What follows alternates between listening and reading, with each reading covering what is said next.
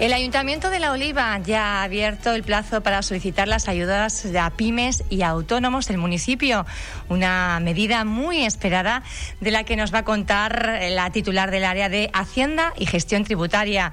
Ella es Iraira Rodríguez Reyes. Buenos días. Buenos días, Pía. Encantada de estar aquí por primera, primera vez en Radio Insular, que no había estado nunca. La verde, qué bonita es esta radio, ¿verdad? y qué fresca, ¿verdad? Mira, Iraira, eh, es una medida muy esperada. La verdad que el sector empresarial está muy tocado, sobre todo en las localidades turísticas. Lo estamos viendo que son las que más se están movilizando a la hora de demandar este tipo de, convocatorias. Eh, ya por fin, ¿cuáles son un poco los detalles? ¿Cuáles son los requisitos? ¿Quiénes pueden acceder a, a estas ayudas y a quiénes van dirigidas? Pues esta ayuda va dirigida eh, al final a pymes, micropymes y porque sí es verdad que al principio, al redactar las bases, habíamos fijado que fuesen solo para micropymes, para ayudar a las pequeñitas más bien, pero luego la secretaria me dijo que tenían que entrar todas por el principio de exclusión y demás, entonces ya quitamos todas esas limitaciones.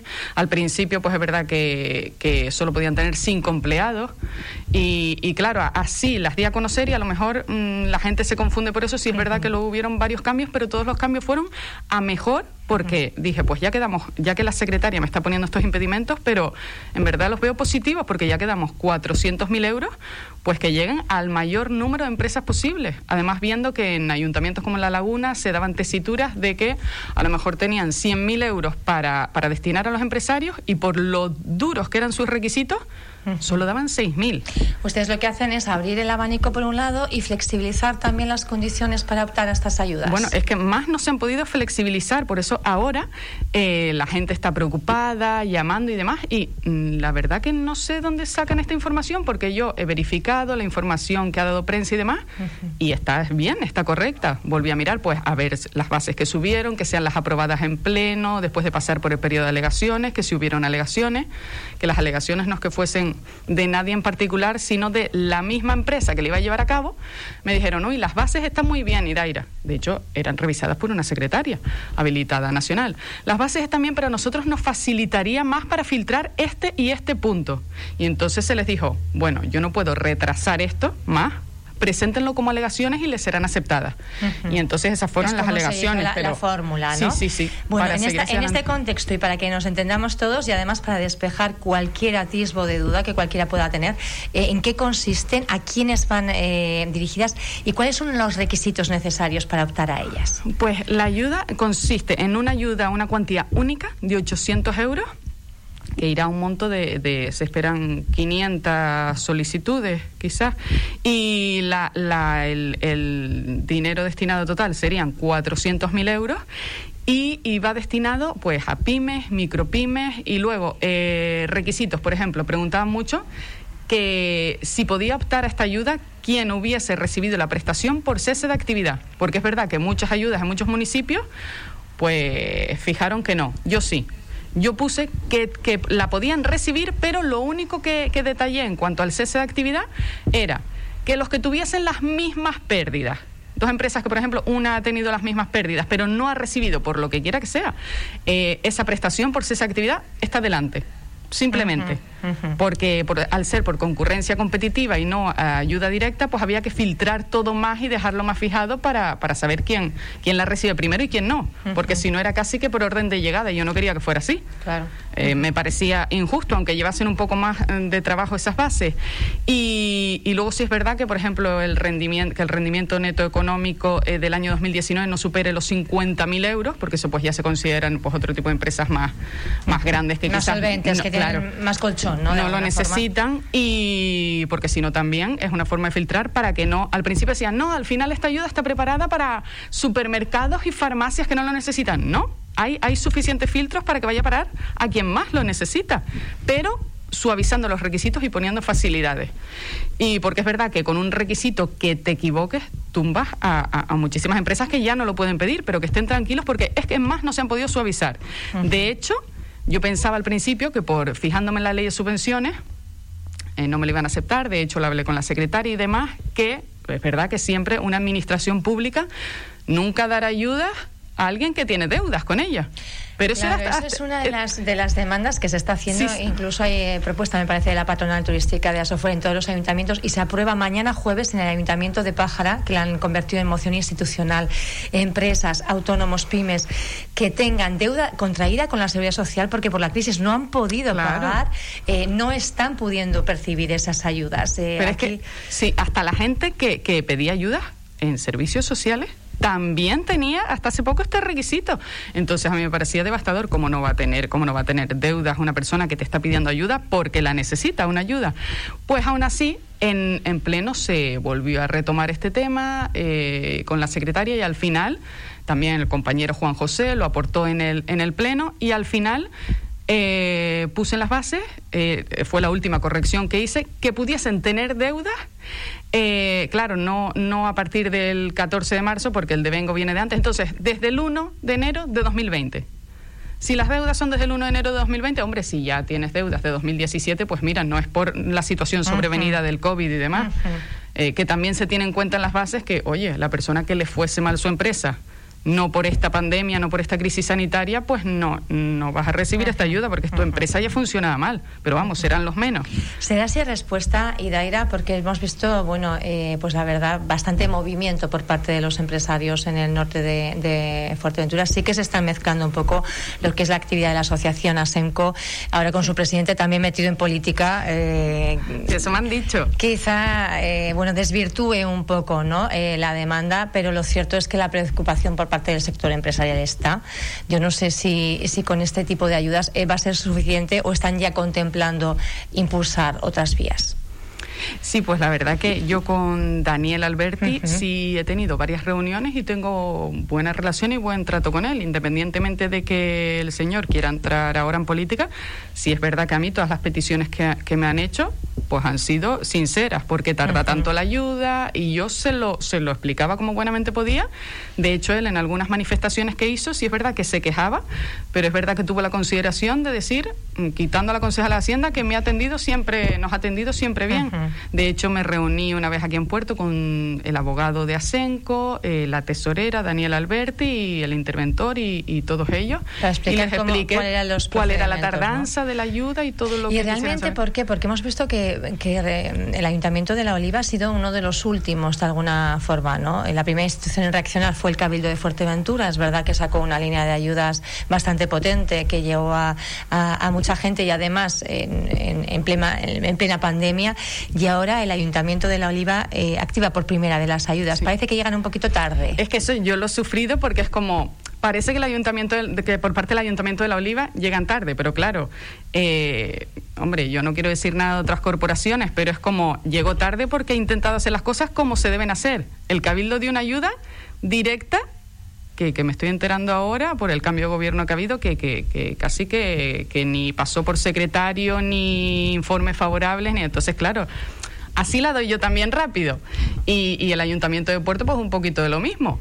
Que yo, pues mira, que tengan suerte, pero yo he tardado porque he pedido los informes necesarios al, al y porque y porque tenemos distintos secretarios, porque a lo mejor el secretario de ellos eh, o ellos se saltan el informe o incluso tienen un informe favorable. Yo no lo tenía si mi secretaria tiene distinto parecer o es más exigente a su secretario, yo me puedo meter en un problema. Ahora unas acusaciones que yo me he quedado un poco así eh, con respecto al, al Cabildo, pero no sabemos si contaba con un informe favorable del secretario. Bueno, esto me lo, me lo, sí es verdad que me lo ha dicho el compañero Juan José de Coalición Canaria, que habrá entrado como cargo de confianza, y sí es verdad que, que como que el secretario les dio el aviso de que, oye, para, para próximas ayudas no se va a dar como la que se dio que se dio muy rápido, pero no se siguió el proceso adecuado. Entonces, como que ahora... Primando quizá la urgencia por llegar a...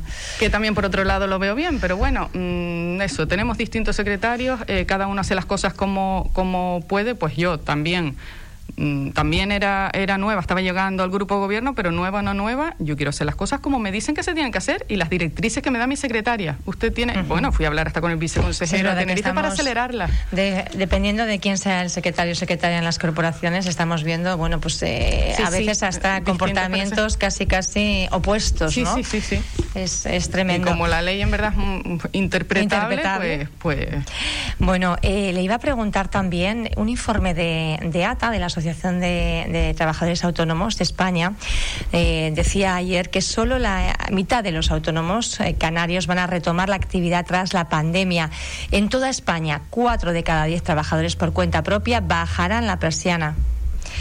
Eh, son, es una realidad que también se vislumbra en, en el municipio de La Oliva. Son, ¿Podemos hablar de esos ratios? La verdad que, que, sí, en el municipio de La Oliva yo sé que muchos han, han, cerrado sus negocios y la verdad que lamentable, no creo que sea por la tardanza de esta ayuda, porque al final son 800 euros, por eso yo hablaba con el compañero de comercio que, que es importante otro tipo de ayudas para que ellos hagan caja y no tengan que cerrar los que siguen abiertos, como por ejemplo eh, el habilitarles los aparcamientos para que puedan poner terrazas, que tenía que ser algo rápido porque es que si no carece sentido para que pudiesen aprovechar pues toda la gente que venía en, en, Semana Santa. Y ahí estuvimos apuradísimos hasta el último momento porque fueron tantas las solicitudes que, que, claro, no se pudieron abarcar todas. Entonces, bueno, yo recuerdo el miércoles antes del jueves santo, yo llamando al concejal de comercio, por favor, que esta gente que quiere poner la terraza, que no, no les has atendido.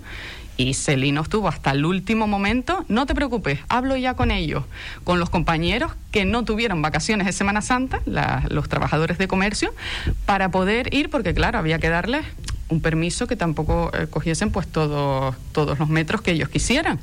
O sea, había que fiscalizar, pero flexibilizar un poco, ¿no? Y, ahí estuvo el compañero de comercio trabajando en Semana Santa y bueno, luego yo pasaba por el lugar, veía la terraza.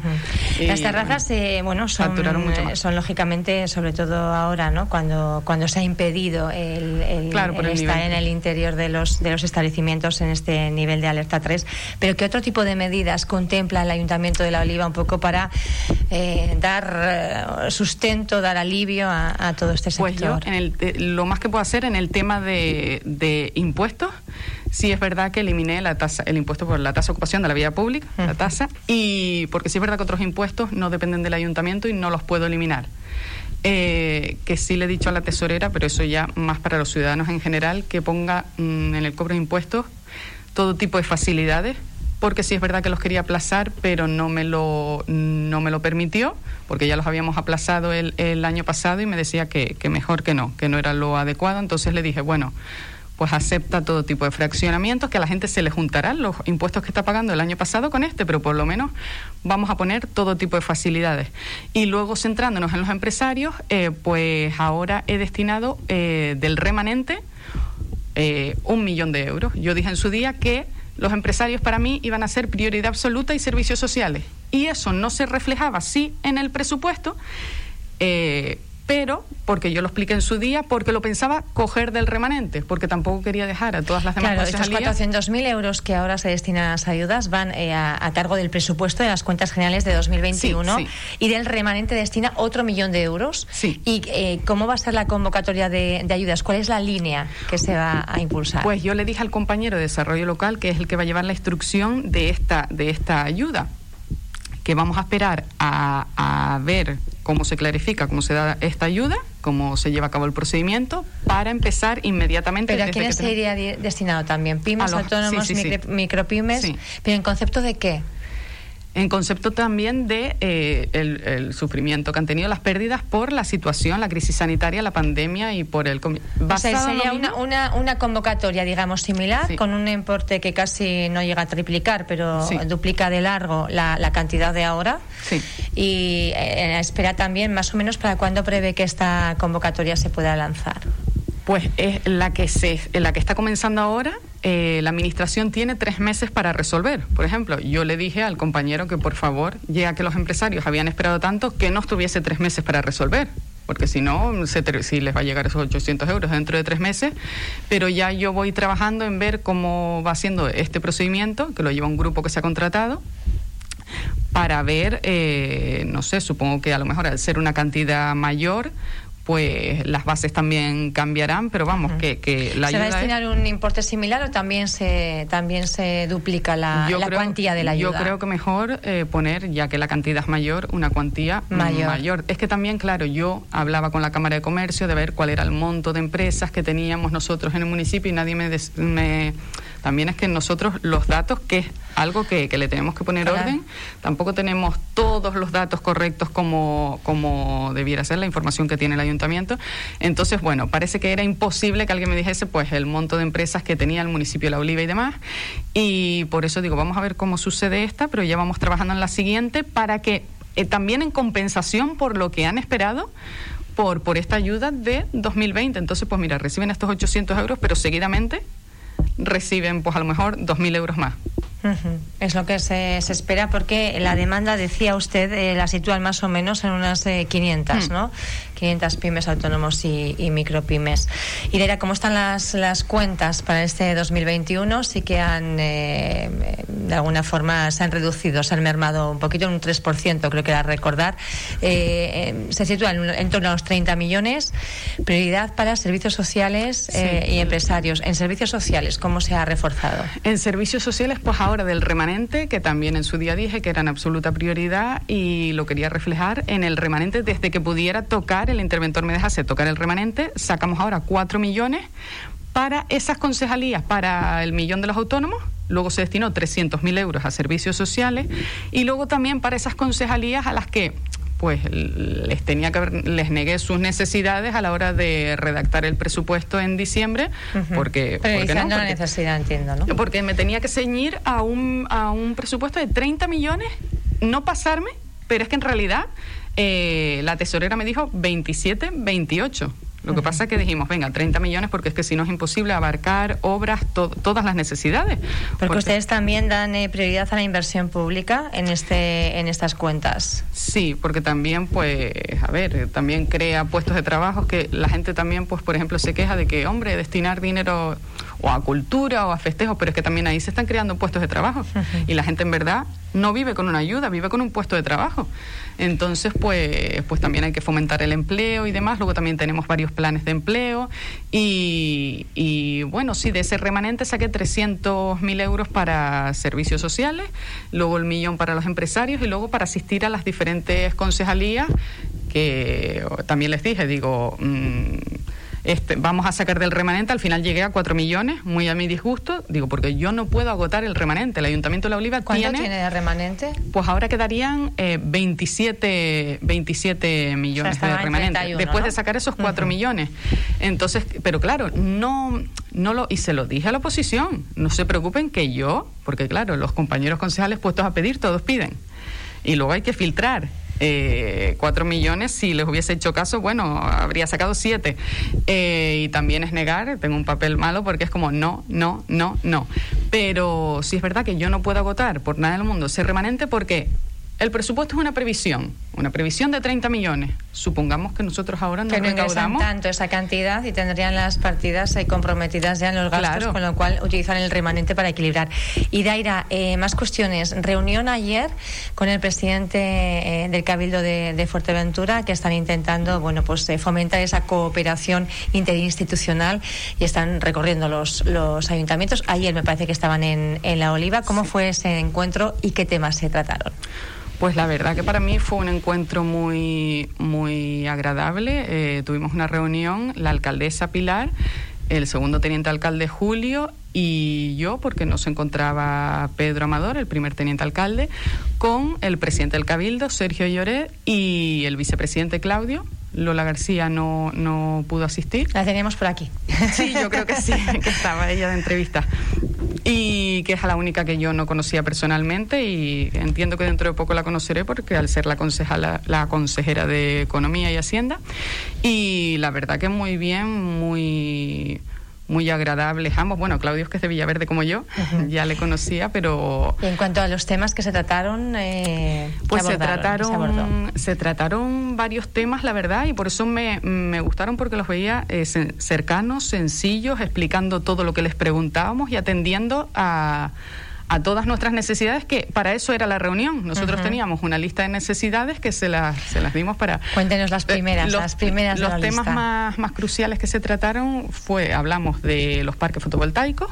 ¿Cómo está la, cosa? Porque hay un montón proyectados en... Bueno, nosotros estamos, eh, yo por lo menos, totalmente en contra Igual que para el tema del Dreamland dije que no me gustaba que fuese la ubicación en terreno virgen, eh, pues aquí lo mismo. No, no quiero que, llenen el municipio de La Oliva de, parques fotovoltaicos ni eólicas. Sí es verdad que apuesto por la energía renovable, claro que sí pero no a ese precio de que, de que también hay que mirar por el paisaje. Es interés general pero también mm, no nos van a destruir todo el paisaje. Sí, pero es verdad que decía el otro día el consejero Balbuena en una comparecencia en el Parlamento que 19 proyectos de parques eólicos eh, pues han pasado, digamos, en los informes ambientales preceptivos eh, utilizando esta figura de, la declaración de interés eh, general. Claro, es que sí, de hecho está la ley de suelo y la ley de red eléctrica que en verdad se crea para, para, para facilitarles a ellos que, la instalación de parques fotovoltaicos, que de hecho no el, el, ayuntamiento no tiene que pasar por una autorización del, del ayuntamiento en sí.